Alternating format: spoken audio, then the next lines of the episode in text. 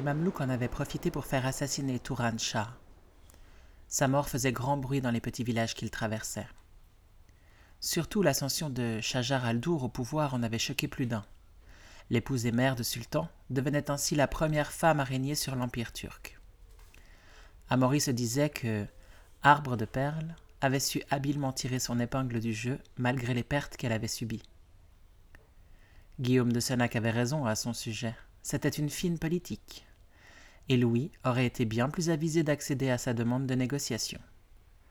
Rien ne servait de pleurer sur le lait renversé, même si Amaury avait été le caillou qui avait fait trébucher la laitière.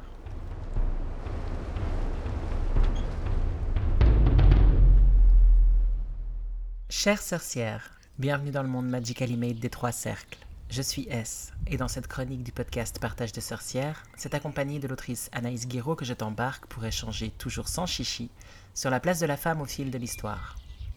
Tu viens d'écouter un extrait des Mirages de Terre Sainte, le dernier roman historique d'Anaïs. J'espère que cette lecture t'a plu et peut-être donné envie d'en découvrir plus. Dans ce second épisode dédié au Moyen Âge, nous allons partager autour de la femme au sein du peuple viking, en Afrique et en Amérique. On démarre par mon échange avec Chochitl, prêtresse de la grande Itchel dans la cité-État de Calakmul, que l'on s'est imaginé y rencontrer. Bonjour, comment t'appelles-tu? Bonjour, fille des hommes serpents. Je me nomme Chochilt et je suis la grande prêtresse de la déesse Itchel euh, dans la cité-État de Calakmul. C'est notre déesse principale, la femme jaguar et la, la maîtresse des orages. Ok, c'est tout de suite très imagé. La femme serpent, c'est ça? Ça me plaît bien. La femme, c'est toi la fille des hommes serpents. C'est moi la fille des hommes serpents. Ok, tu m'expliqueras ça, ça me plaît bien. Et Tchetchitl, c'est comment d'être une femme de ton temps? Alors moi, je suis aujourd'hui, je suis une vieille femme mais euh, j'ai eu une vie extrêmement bien remplie euh, en étant euh, prêtresse. Et comme aujourd'hui, je ressemble de plus en plus à la deuxième face de ma déesse, je suis très très respectée et donc je jouis d'un grand prestige. Il faut dire que dans ma cité-État de Kalakmoul, nous les femmes, nous sommes très honorées puisque notre reine, Kabel, foudroie tous nos ennemis et est vraiment une reine qui magnifie les femmes. Et est-ce que tu es heureuse? Je suis très heureuse. J'arrive sur la fin de ma vie, mais euh, comme je te disais, ma vie a été très très bien remplie par les rituels et tous les, honneurs que j'ai pu faire à ma déesse. Je pense qu'elle m'accueillera dans Chibalba avec beaucoup de respect aussi. Bon, incroyable euh, ce personnage. Merci beaucoup. Anaïs, je t'invite à nous, à nous rejoindre. Bonsoir. Bonsoir. Et euh, si tu le veux bien, donc à nous poser le contexte pour ce second épisode euh, sur le Moyen Âge, puisqu'en fait un seul épisode ne nous suffisait pas.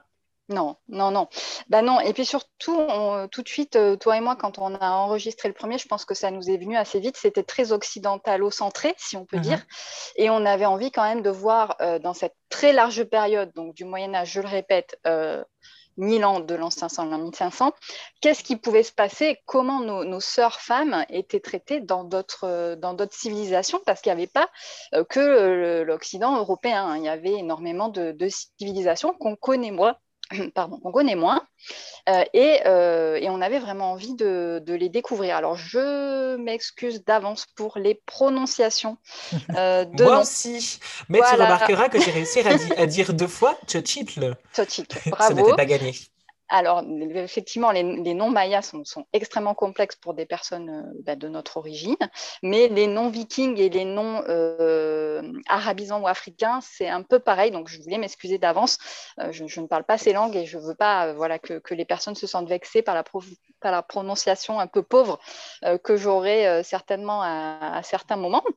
Donc, comme tu l'as dit, euh, on va explorer, bah, comme d'habitude, trois euh, différentes aires géographiques et aussi euh, temporelles, puisqu'on va principalement se baser sur la Scandinavie et l'âge des Vikings. Donc, l'âge des Vikings, c'est en gros de l'an 793 à l'an 1066 de notre ère, donc ce qui correspond chez nous à peu près au Moyen Âge et à une grande partie du, du XIe siècle. Ensuite, on ira euh, plutôt vers l'Afrique.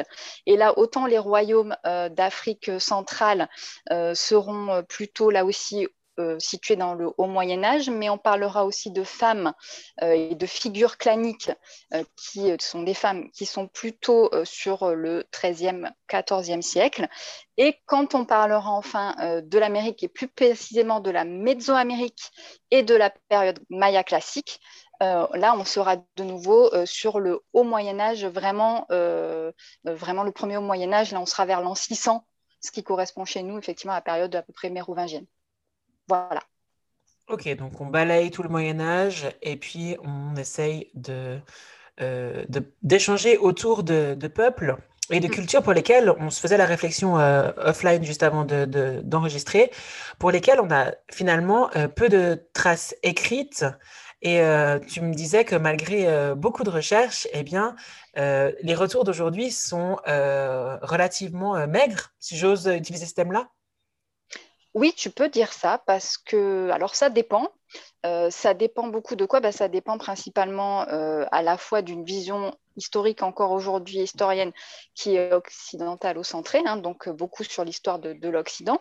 Donc par exemple, la Scandinavie, on pourrait se dire, avec la, mode, entre guillemets, des vikings, les séries, etc., c'est quelque chose qui est devenu euh, beaucoup plus euh, étudié et pas tant que ça, on va le voir, euh, parce qu'en fait, bah, l'archéologie quand même nous donne des bonnes pistes, mais ça reste, ça encore une époque bah, qui souffre de gros clichés l'âge des Vikings et qui est assez peu euh, étudié. On verra notamment à travers un exemple qui est celle de la guerrière de Birka, comment, bah, une fois de plus, euh, la vision un peu masculine euh, de, de l'archéologie a façonné quelque chose sur lequel aujourd'hui on est appelé à revenir.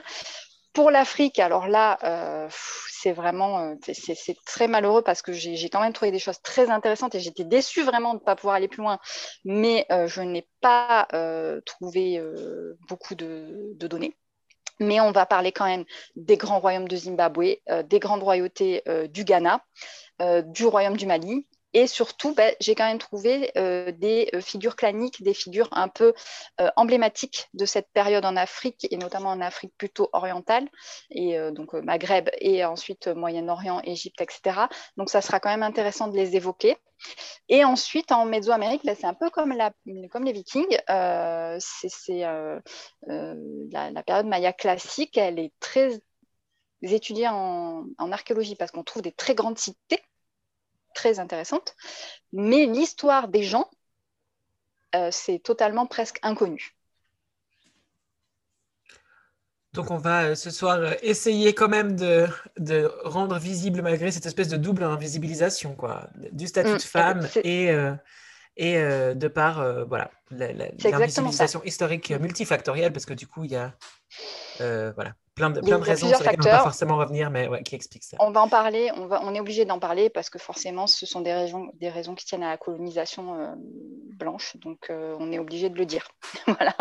C'est ça, ouais, c'est clair. Mm. Ok, donc notre challenge de ce soir, c'est de faire un podcast un petit peu plus court. Euh, donc on va essayer d'aller un petit peu plus vite. challenge accepted, Anaïs Challenge accepted. Cool. On démarre donc avec la Scandinavie, principalement sous l'ère viking. Voilà. Donc, comme je le disais en introduction, l'ère viking, l'an 700, euh, l'an 1066 euh, à peu près euh, de, notre ère. Donc, on a une image vraiment d'épinal des vikings qui viennent faire les raids sur les monastères, les abbayes et piller tout ce qu'ils peuvent pour le ramener dans, dans leur région nordique, qui violent les femmes et qui ravagent la terre. ça, c'est quand même vraiment le gros, gros cliché. Alors, il y a eu les raids, etc. Ça, existait, hein, ce n'est pas quelque chose euh, d'imaginaire. Mais euh, les Vikings, c'est d'abord bah, des fermiers et ensuite euh, des commerçants. Donc, raid pour un Viking, ça ne veut pas forcément dire pillage, mais ça veut aussi dire commerce. Donc il y a eu quand même aussi beaucoup de commerce euh, entre les Vikings et puis bah, les euh, territoires qu'ils allaient euh, conquérir en fait. Hein. C'était plutôt un esprit de, conquête et on le voit bien puisqu'il y a quand même des traditions, des, légendes, un, mix de civilisations qui s'est un peu fait, notamment avec les pays anglo-saxons et les, les Scandinaves de l'époque. Donc la femme dans tout ça, on peut dire que là aussi, elle, souffre d'un cliché. Quand on dit femme viking, tout le monde va voir la Valkyrie avec son bouclier, son épée, ses longs cheveux blonds, son casque ailé euh, qui va se lancer euh, à l'assaut des, euh, des, raids et des, accompagner son, son, homme en se battant. C'est la Gerta de la série Viking, hein, qui est maintenant bien connue de, tout le monde, qui va parler. C'est la girl boss. La girl boss par excellence. La, ouais, la, la, grosse girl boss, mais euh, ben, comme toujours, ce sont quand même des clichés et il faut, euh, il faut nuancer tout ça. Donc, euh, la société viking, déjà, comme disait, c'est une société agraire, c'est une société de fermiers. Donc, la femme viking, quand elle était enfant, déjà, qu'est-ce qu'elle commençait par faire? Ben, À accomplir des tâches agricoles, hein, savoir euh, cultiver la terre, cultiver les plantes. Il y avait certainement d'autres tâches et surtout la couture est très importante chez, euh, chez les Vikings et c'est une tâche qui est principalement euh, faite par les femmes, mais au service bah, d'un homme et du clan de manière générale. Donc euh, c'est quand même une société très masculine, avec des gens euh, qui sont, euh, qui sont... La masculinité est quand même très mise en avant, et on va voir un petit peu comment. Mais là-dedans, la femme, elle a vraiment une, on va dire une, un rôle central en tant qu'à la fois femme et épouse. Yus Freya, hein, comme on dit, la maîtresse de, maison, en gros. Euh, donc, c'est elle qui, euh, qui, jouissait quand même de ce prestige aussi de gérer la maison, etc. Il faut savoir aussi que euh, les Vikings scandinaves, c'est une société poly, polygame. Donc, les hommes avaient droit d'avoir plusieurs femmes et les femmes avaient des statuts différents au sein d'un même clan. Donc, vous avez les esclaves, les maîtresses, un petit peu l'équivalent, et puis l'épouse, donc la Yus Freya, qui, elle, exerce vraiment un pouvoir sur la maisonnée.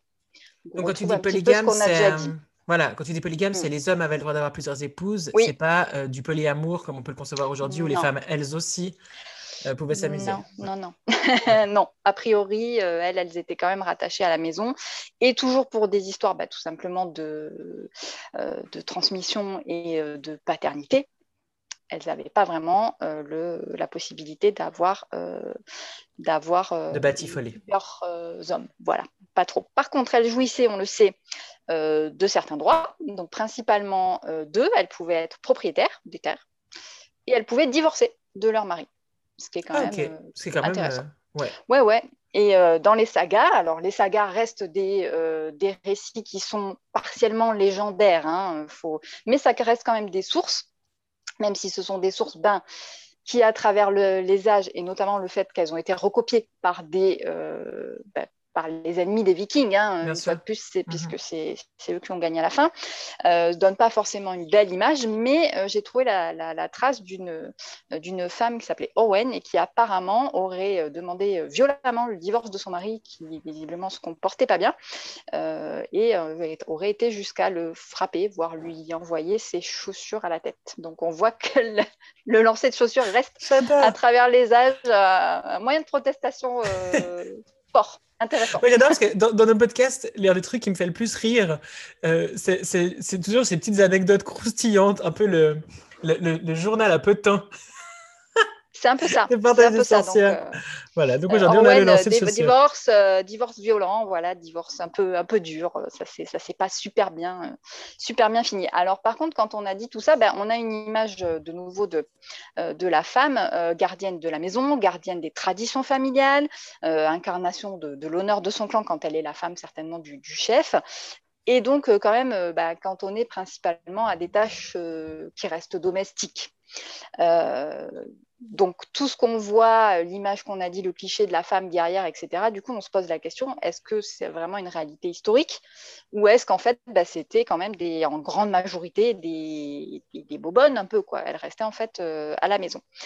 Et donc, eh ben, oui, l'archéologie là nous aide et nous dit euh, non, non, les femmes vikings euh, restaient pas seulement euh, à la maison, elles n'étaient pas seulement affiliées à des tâches domestiques, mais on a des, traces de femmes. Alors, on sait que les femmes sont venues en raid, notamment pour le commerce. Donc, elles ont voyagé, elles ont commercé, elles ont fait de l'artisanat beaucoup, elles faisaient énormément d'artisanat.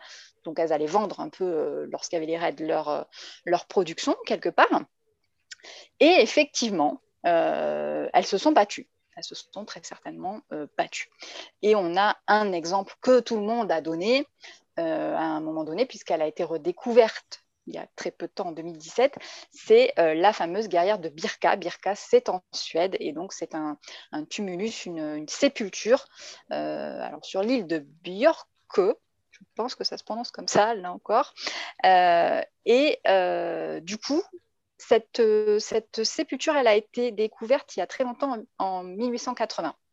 Donc, vous trouverez très facilement sur YouTube, il y a un très joli petit format de National Geographic qui montre ce qui a été trouvé dans la sépulture de Birka. Donc, on a ce squelette qui est, qui est dans la sépulture avec tous les attributs du guerrier. Donc, elle est enterrée avec une hache, une lance, une épée, un bouclier et deux chevaux. Donc, on est vraiment certain, plus des bijoux, etc., qu'on est sur une sépulture d'une personne qui a un très haut rang. Et donc, chevaux, haut rang, épée, bouclier, en 1880, on a dit c'est le guerrier de Birka, c'est un homme. Forcément. Et voilà.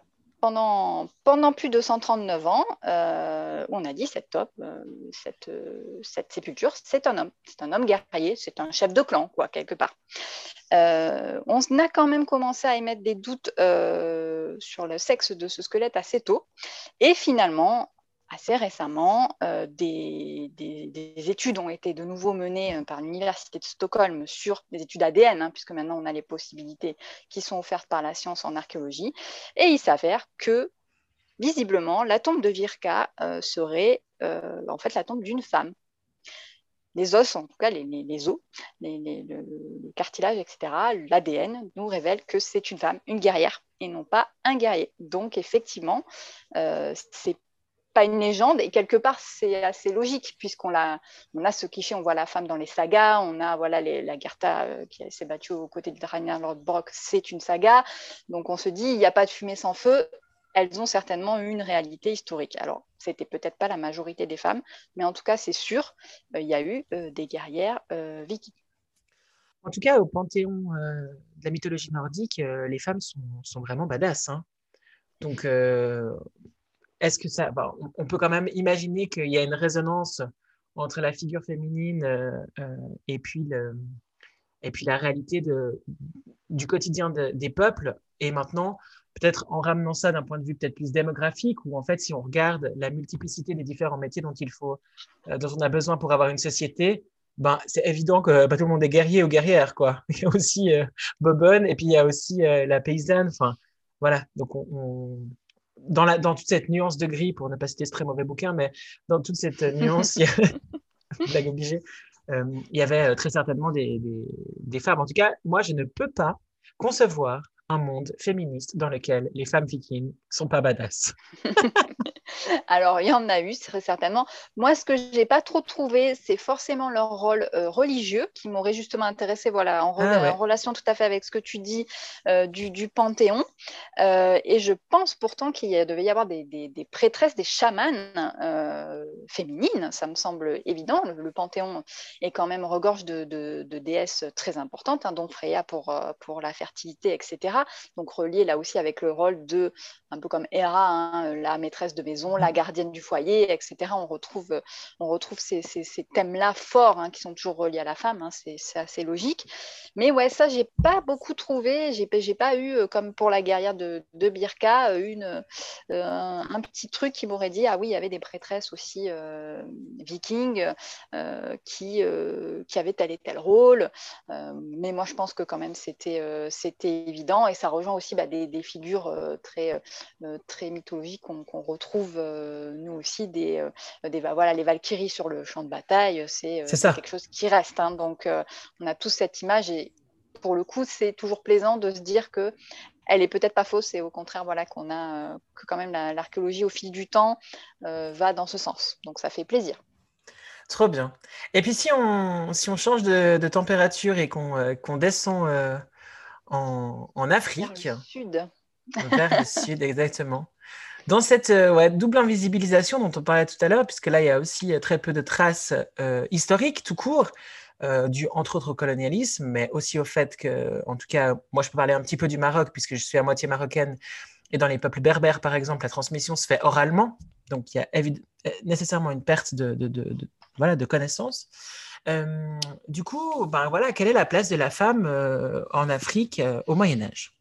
Alors là, c'est vrai que on sait peu de choses déjà de base des sociétés traditionnelles africaines avant la colonisation, hein, et on a quand même on a cette vision qui a été imposée après, comme quoi c'était des peuples purement primitifs, avec des tribus, leurs lances et leurs saguets dans la brousse, et donc pas de, pas de réel passé. Donc ça, c'est vraiment le, cliché imposé. Et pourtant, aujourd'hui, heureusement, il y a des chercheurs qui se pensent sur la question, et donc on sait que le Moyen Âge en Afrique, et notamment en Afrique subsaharienne, est une période extrêmement faste pour tout le continent africain avec de très grands royaumes euh, qui voient le jour. Euh, on a euh, principalement les royaumes de Ghana, du Mali actuel et du Zimbabwe, qui étaient vraiment des royaumes hyper importants, et notamment à Zimbabwe, il y a encore des vestiges de ces châteaux qui ont été construits. J'invite tout le monde à aller voir là aussi sur Internet. Ça, pour le coup, ça se trouve assez facilement. Donc, on sait. Tu nous mettras les liens si tu les as. Ah oui, bien sûr, je les mettrai, bien sûr. Comme d'hab, euh, comme d'hab en description, bien entendu. Mhm. Euh, euh, c'est vraiment des royaumes qui étaient très puissants. Pourquoi? Bah, Tout simplement parce qu'ils bénéficiaient de ressources naturelles extrêmement importante. Hein. L'Afrique, on le sait, euh, c'est un réservoir de ressources minières euh, et, autres vraiment, euh, vraiment très, très, très, très important.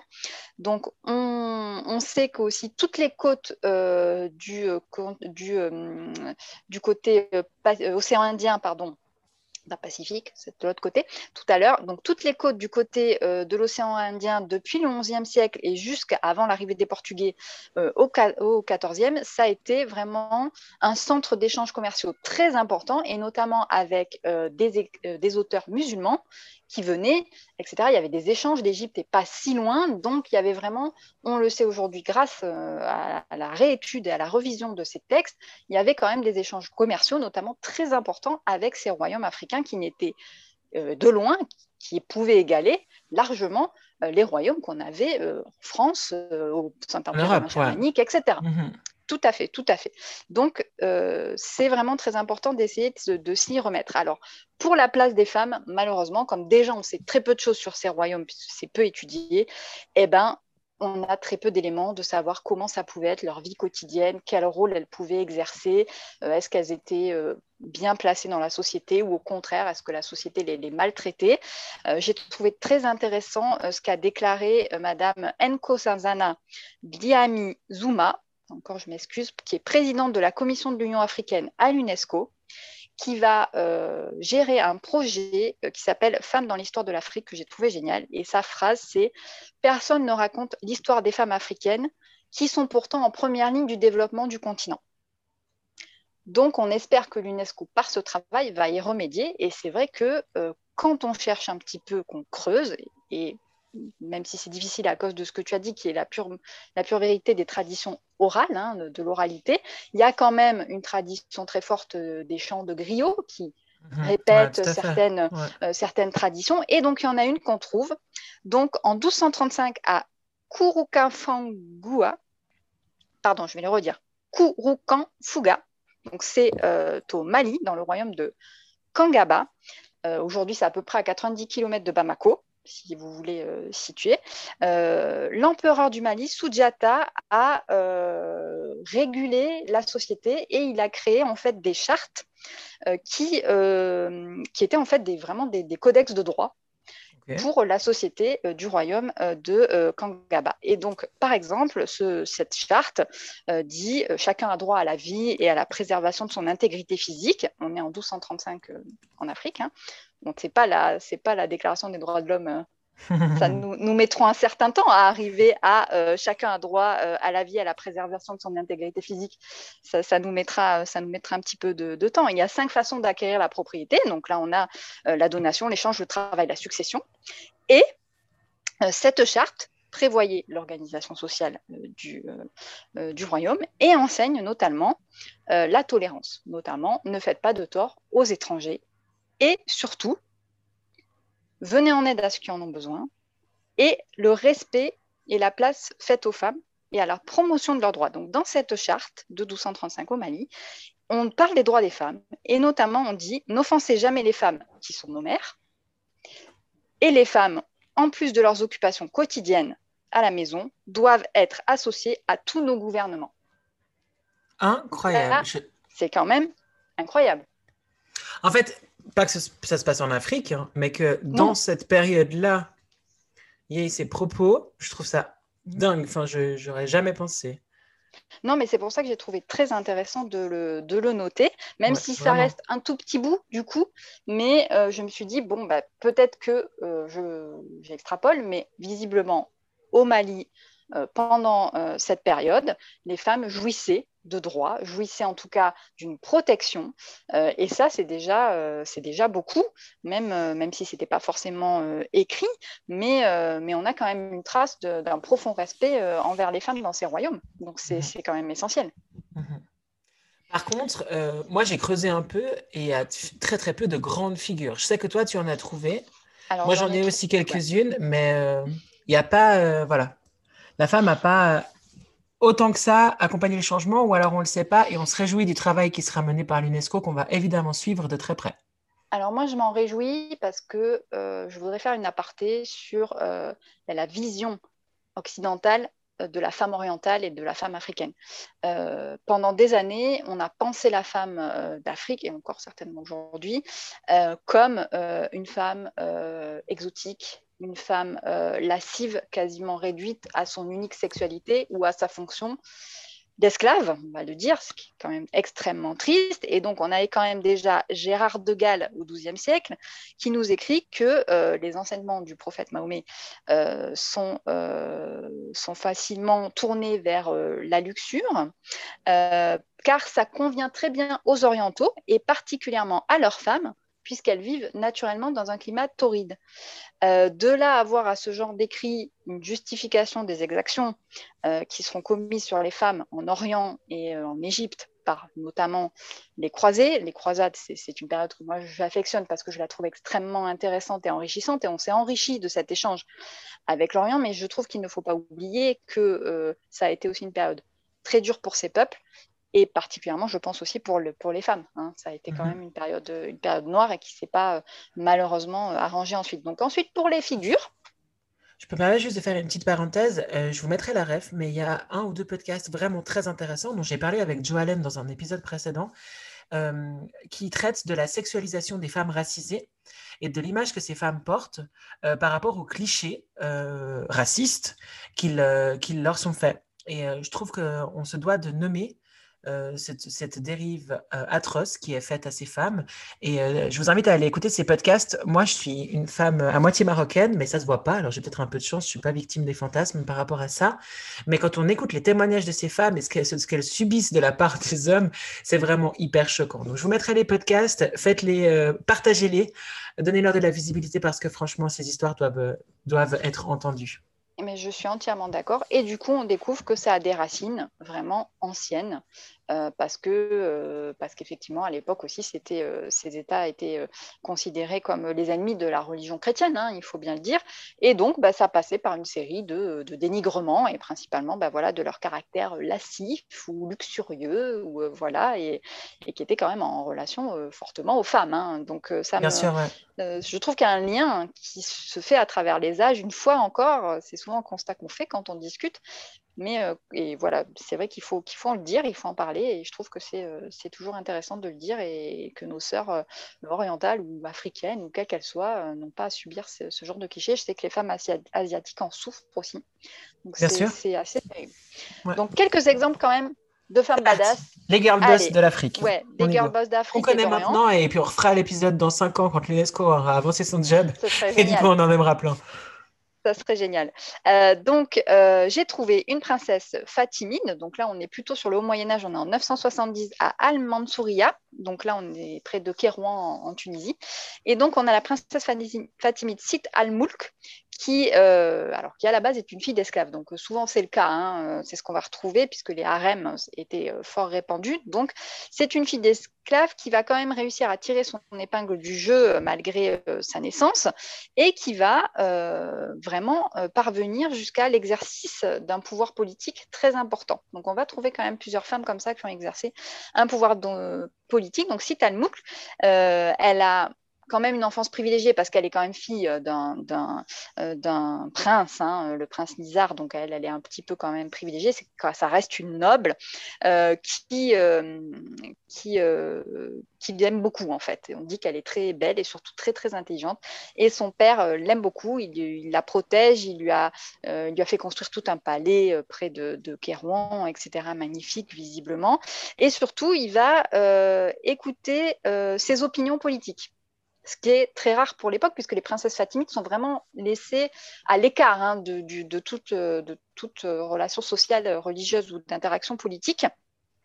Et donc, elle va lui dire qu'il faut euh, se consacrer principalement à euh, l'édification de bâtiments publics et à des œuvres caritatives. Et c'est ainsi qu'elle va monter dans ce rôle-là.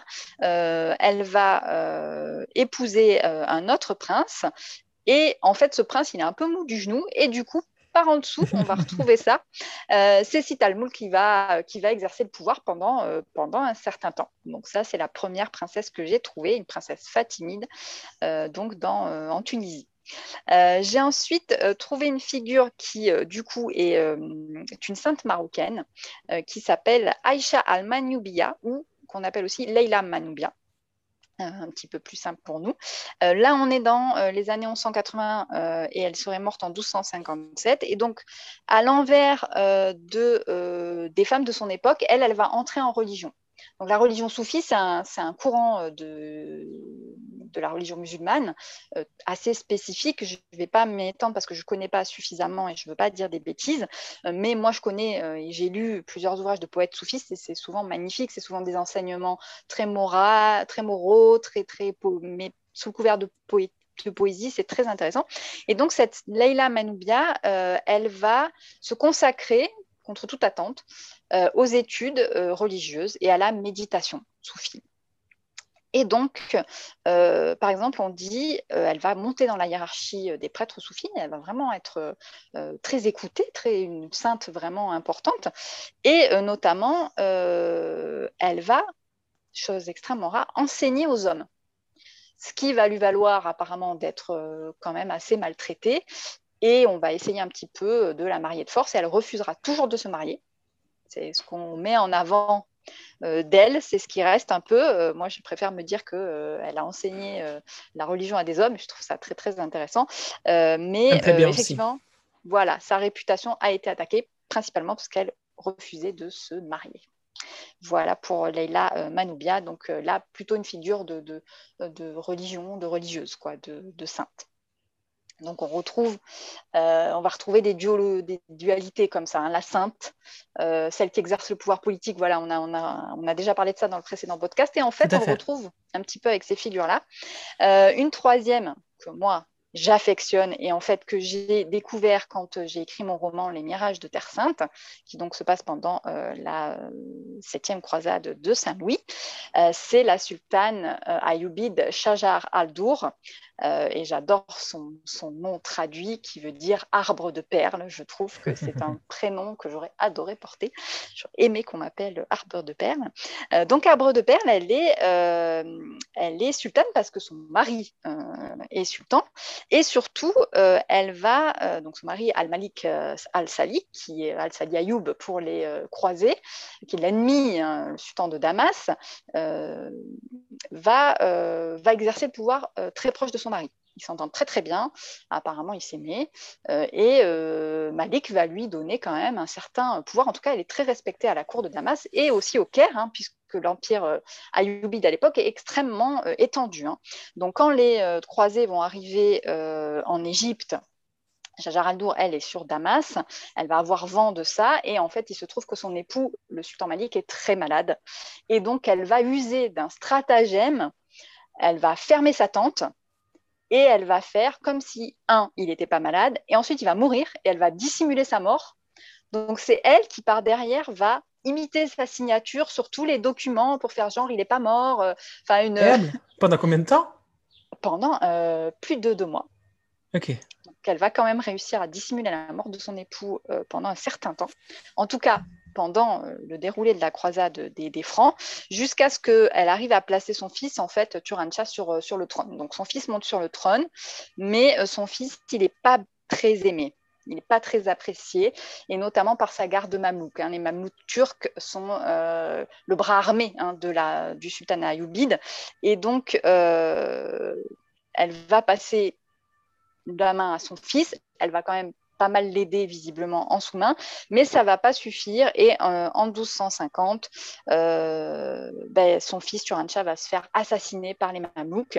Et les Mamelouks, pour bien montrer euh, qu'ils sont pas contents et qu'ils ont envie de changement, ils vont la mettre elle sur le trône. Mais je pense qu'ils en faisant ça euh, se moquer de la dynastie ayoubide et les, euh, les renverser, en fait, les, les foutre par terre.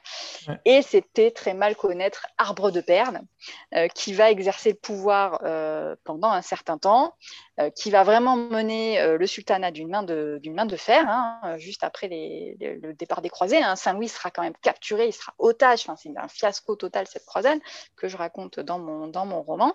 mais elle, elle va tenir tête pendant un certain temps, jusqu'à ce que, bon, on lui dise, bon, maintenant ça suffit, il faut que tu te maries. Et donc elle va, euh, elle va devenir l'épouse du prochain sultan qui est Aybak. Le 21 juillet 1250, on va la marier euh, finalement. Alors on dit que visiblement ils étaient, euh, assez amoureux l'un de l'autre. Et le, calife, le calife à l'époque, c'est celui qui a le pouvoir religieux hein, dans le sultanat, enverra pour leur noces un magnifique poignard avec un décor de jasmin qui rappelle euh, la, fertilité, etc. Mais ils refuseront d'envoyer les robes de cérémonie. Ce qui veut tout dire à l'époque. Ce qui veut dire, ok, bon, bah, maintenant elle se marie, donc ça va, mais franchement, on l'a tellement en travers qu'elle nous est dupée pendant euh, tout ce temps que, bon, on va pas lui envoyer de robe, quoi. donc, je trouve ça tellement mesquin de leur part. je trouve ça. Voilà. Et donc, euh, elle va euh, ensuite euh, bah, exercer en fait le pouvoir à la place de, de qui est plus un guerrier, pas très fut-fut. donc, en sous-main, on sait que pendant les sept années qui suivront de son règne, c'est elle qui va exercer le pouvoir. Et on le sait pourquoi Parce que les pièces, notamment sur les pièces de monnaie, c'est le visage de Shajar al-Dour et ce n'est pas le visage d'Aïbak. incroyable. Mm. Alors, ça, ça c'est stylé comme, comme anecdote. Ah, moi, je l'adore. Arbre de perles. Ouais, j'irai la, la, creuser aussi le sujet. Moi, j'ai trouvé, quelques, trouvé quelques figures, entre autres au Maroc. Euh, une qui m'a interpellée, qu'il faut que je creuse un peu plus, qui s'appelle Fatima Al-Firia, qui serait la fondatrice de la plus vieille université encore en activité, l'université à Fès, l'université Al-Karawin, elle, elle a été créée en 860 et en fait, la création de cette université lui serait associée, mais dans un truc ultra obscur. Donc là, on est vraiment dans de l'invisibilisation et assez compliqué à creuser. Mm. Une autre figure que j'ai trouvée géniale, c'est une figure de Dia ou Kaina, selon les sources, qui serait une euh, guerrière chef militaire berbère. Une guerrière, oui. Mais alors, badass de chez badass, vraiment. Ouais, mais c'est pareil, c'est hyper dur. Moi aussi, je l'ai vu. J'avais vraiment peu d'éléments euh, sur, euh, sur sa vie, quoi. Ouais. dommage. Alors, ce qui est plutôt rigolo, c'est que ces trois sources-là m'ont été ramenées par euh, des berbères, si jamais. Donc, euh, il y a quand même une forme de transmission orale. Et, euh, et en l'occurrence, une femme qui est professeure au Maroc. Et la dernière, c'est Zainab Nevzawa, Nevzawiya, pardon, Zainab Nevzawiya, qui est reine et qui serait la fondatrice de Marrakech en, ah, en l'an 1000. Donc il y a quand même des femmes, euh, des femmes badass euh, au Maroc. Par contre, sauf erreur de ma part, euh, là, point de vue panthéon, il n'y a rien du tout, hein, puisqu'on est sur une religion, l'islam, sauf erreur de ma part, à nouveau masculino-centré. J'ai demandé à mon père s'il y avait des, mm. des, figures féminines, en tout cas à sa connaissance, il n'y en a pas. Mm. maintenant, il y a oui, je pense que à l'image un petit peu de, la religion chrétienne, ça a fait un peu table rase du passé et on a du mal à trouver. Alors on va les trouver plutôt vers l'Égypte On a le panthéon égyptien voilà, qu'on va retrouver. Et plus oriental, on va avoir tout, le, tout le panthéon syrien, babylonien, et puis les Hittites. Mais là, on est sur, sur une phase antique. Hein. On n'est pas. C'est ça, on n'est pas dans la même période. On est dans, un bassin géographique proche, mais pas, mm. pas dans la même période. Et du coup, pour notre dernière partie de podcast, on traverse l'océan Atlantique et on part euh, direction euh, l'océan Atlantique. Attends, je dis pas de bêtises. Oui, l'océan Atlantique, c'est juste.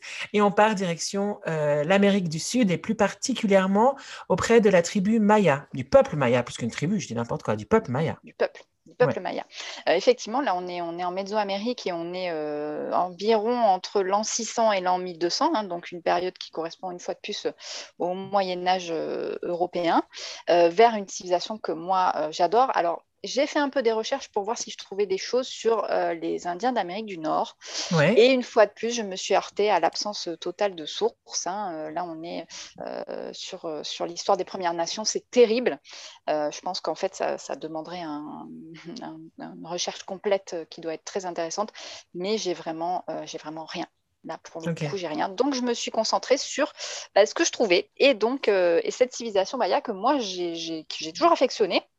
Alors, on fait souvent l'amalgame euh, aztèque, inca, maya. Euh, on est dans des aires géographiques différentes et on est dans des aires temporelles différentes. Donc, nous, on va principalement se, euh, se concentrer sur ce qu'on appelle la période maya classique, donc l'avènement des très grandes cités mayas. Alors, on voit ceux qui, comme moi, ont grandi avec les dessins animés de Dorothée en France et qui connaissent les merveilleuses cités d'or, voient de tout à fait de quoi je veux parler. Donc, ces immenses pyramides et ces temples merveilleux qui sont dans la jungle et qu'on voit encore aujourd'hui.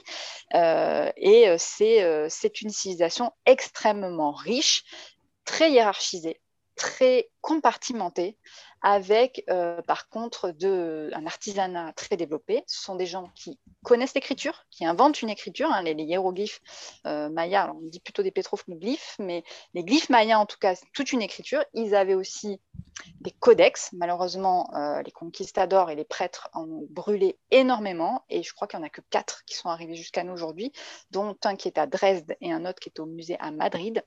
et ces codex nous en disent beaucoup ben, sur l'organisation de la société, mais principalement, on va se retrouver de nouveau avec des personnes euh, de la noblesse, des personnes riches.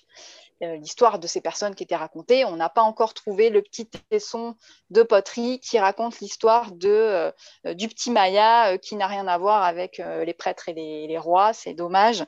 donc, on se contentera des rois et puis surtout eh ben, des reines. Et des reines guerrières mayas, eh ben, il y en a eu un paquet. Les femmes mayas sont vraiment des grosses badass euh, parce que euh, les Mayas, ils aiment bien euh, se taper entre eux. Pourquoi? Principalement parce que leur panthéon est extrêmement demandeur de sacrifices on est vaste, le panthéon, euh, maya et panthéon aztèque. Alors après, c'est avec les mêmes clichés, si, sans, mm. aucunement manquer de respect, mais c'est les mêmes, mêmes structures plus que clichés, euh, avec des déesses euh, féminines autour des ressources, de la fertilité. On n'est pas dans la... Voilà, rien de très nouveau. Mais par contre, mais une quantité de dieux et de déesses à s'y perdre. Incroyable. Alors parce que ils divisent le monde en trois, le ciel, la terre et Chibalba, donc le monde souterrain, là où principalement on va trouver un panthéon de dieux euh, extrêmement important. On a le dieu principal qui est le dieu du maïs, hein, puisque c'est leur nourriture euh, basique. Et on a donc cette déesse dont on a parlé au tout début, qui est Itchel, qui est la mère des dieux, qui est une déesse très très importante, à tel point que au Mexique, l'île de Cozumel, qui est au large euh, des côtes de Yucatan, lui était entièrement dédiée comme un territoire totalement sacré. Donc c'est quand même. Très, ça, fait, ça renvoie au, au mythe euh, des Amazones, je trouve. Oui, et d'Aphrodite aussi, hein, qui était née sur son île anticitaire.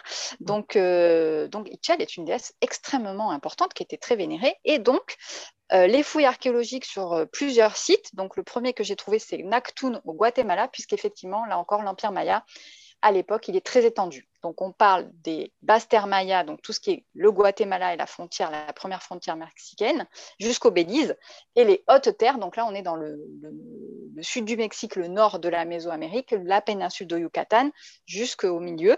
Donc c'est quand même euh, un territoire très vaste. Et dans ces territoires très vastes, on a ces immenses cités-États, comme on a cité Calakmul, qui est une des principales, mais on a Tikal au Guatemala, et on a donc Nartun, qui est une très très importante cité, qui sont dans la jungle, et euh, ce sont des cités-États. Donc chacune a sa société, chacune a son chef, chacune a son roi ou sa reine.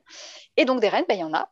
Il y, en a, euh, il y en a pas mal et surtout, euh, elles sont toujours représentées dans, les, dans les glyphes comme guerrières en fait guerrières et belliqueuses ou prêtresses. On a aussi pas mal de prêtresses. Donc, parce que, par exemple, donc, le sacrifice est au centre de la religion, mais c'est aussi bien le sacrifice de l'autre, d'où les guerres et les, euh, exactions hein, qui se faisaient entre cités-États pour avoir le plus de, de, personnes à sacrifier pour que les dieux soient très importants. Le principal sacrifice, c'est le sang. Hein.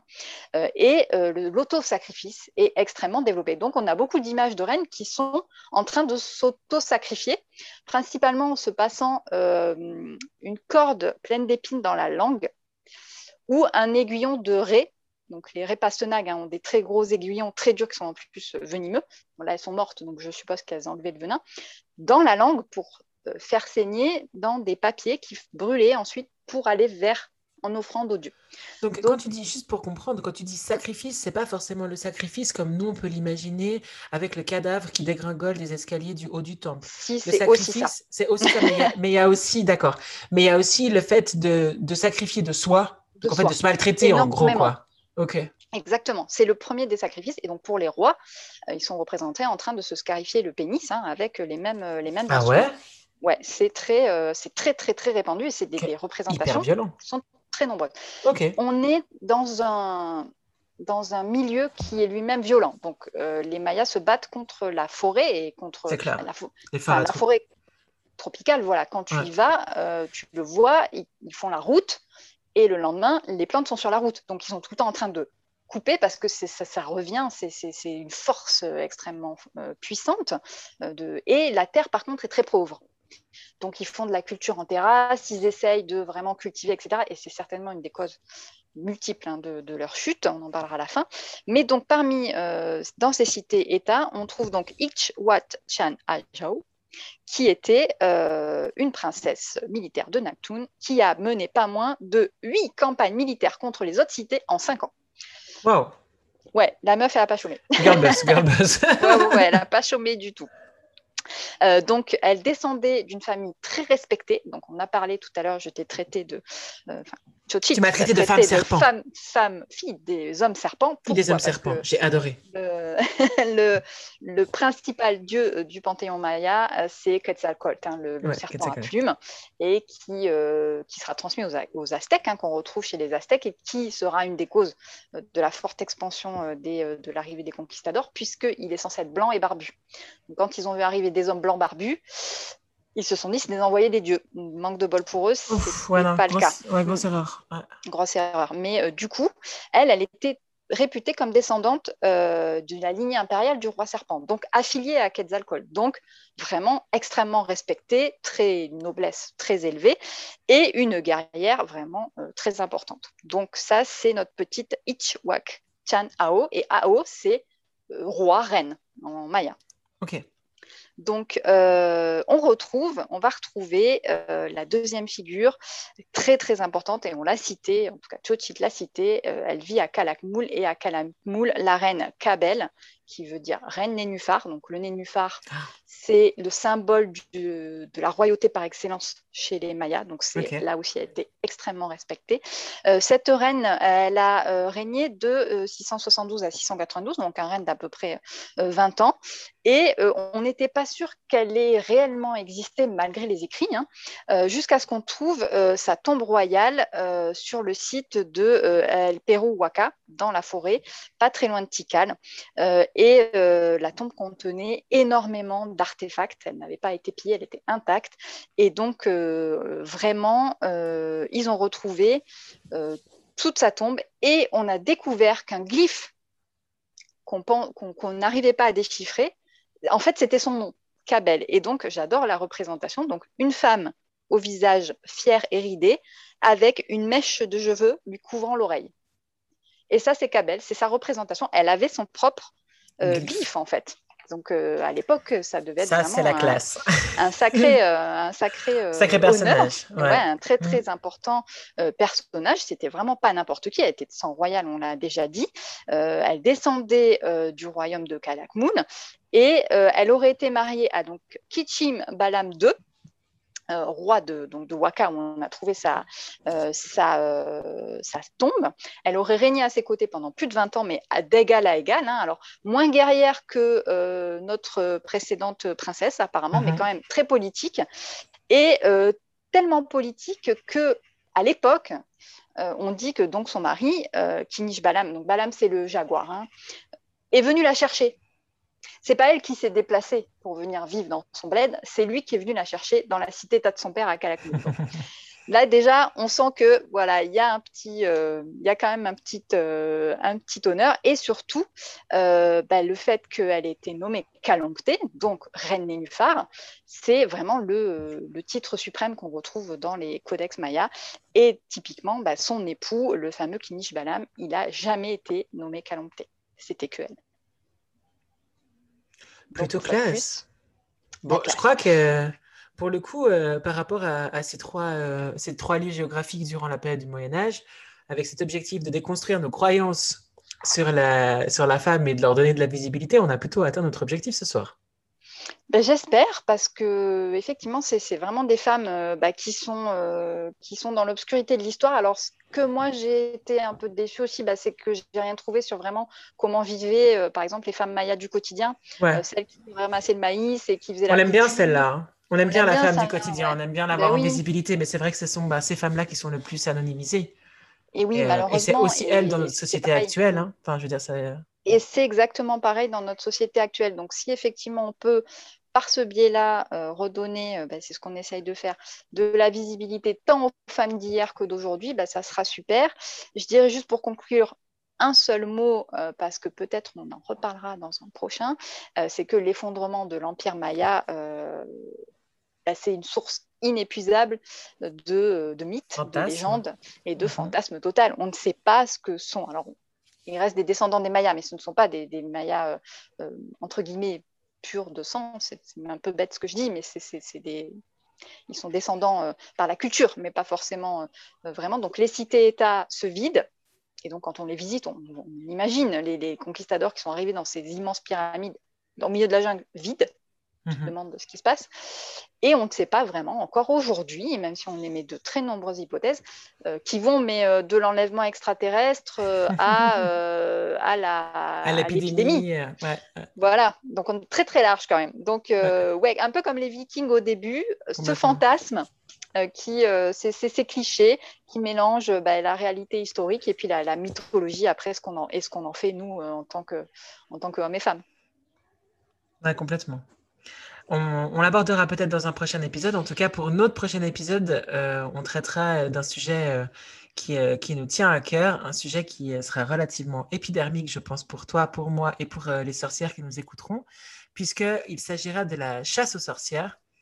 ben, il s'agit en fait d'un féminicide passé sous silence, d'un héritage dont on nous a complètement destitué. donc là, ça, ça balancera sexe à référence. Moi, c'est un sujet qui m'a passionné, donc euh, ouais. ouais. on va on va balayer large. Hein. C'est sûr qu'on sera euh, aussi bien. Alors euh, toi comme moi, nous, vivons assez proche de la ville de Genève. Quand je me suis installée, c'est une des premières mhm. choses que j'ai remarqué, ou en tout cas que j'ai lu, que c'était une ville euh, qui, où la chasse aux sorcières va être extrêmement importante. Je ne l'aurais jamais imaginé, je n'en avais jamais entendu parler. Euh, on parlera forcément euh, de la folie qui s'est emparée des habitants de Salem à une certaine époque et peut-être des tenants et aboutissants, et puis bah, d'une institutionnalisation du féminicide, comme tu disais, par, par le bras armé d'une église catholique intransigeante, c'est l'Inquisition, bien sûr. C'est ça. Et euh, dans l'intervalle, euh, les sorcières qui nous écoutent, je vous invite à aller écouter le podcast, euh, pas du tout le podcast, c'est une chaîne YouTube, Occulture. Mm. Je les cite beaucoup, je les adore. Ah, Occulture sur, ouais, c'est toi qui m'en as parlé. Mm. Occulture, l'épisode sur Salem est vraiment ultra intéressant. Ils ont développé leur propre théorie à laquelle Marie-Madeleine a fait un travail de fond incroyable. Elle est incroyable. Théorie qui, moi, me plaît énormément j'avoue. J'adore. je euh, pense qu'ils sont très proches de la vérité. je pense qu'ils sont très proches. Ah, on, ne vous révèle rien, mais franchement, allez voir cet épisode, mm. allez le voir avant d'écouter notre, euh, notre prochain épisode euh, parce qu'on traitera pas du coup pas du tout de la même chose qu'eux. Et puis, on se retrouvera donc plutôt début septembre pour notre épisode sur la chasse aux sorcières. Et après ça, je crois qu'on pourra choisir. Avant sa main. avant sa main, exactement. Et je me disais tout à l'heure qu'on pourrait certainement vous faire choisir ce que vous avez envie qu'on traite pour la Samaine, puisque dans, dans nos prochains sujets, on a la Renaissance, euh, les temps modernes, l'époque contemporaine, donc la suite logique d'histoire des sorcières, mais on a aussi identifié des thèmes qui sont vraiment cool, comme mm. les divinités féminines, vous avez toutes et tous compris que c'est mon dada, la figure les figures féminines dans les contes, la mythologie de la sorcière et les femmes guerrières. Donc, on, vous fera sûrement choisir si Anaïs, euh, le concept te plaît, mais te connaissant. ça me plaît euh, énormément. Effectivement, euh, n'hésitez pas à nous suivre sur Instagram. Et moi, je relayerai bien entendu via mon compte les, les, le, petit sondage avec un grand bonheur. C'est cool.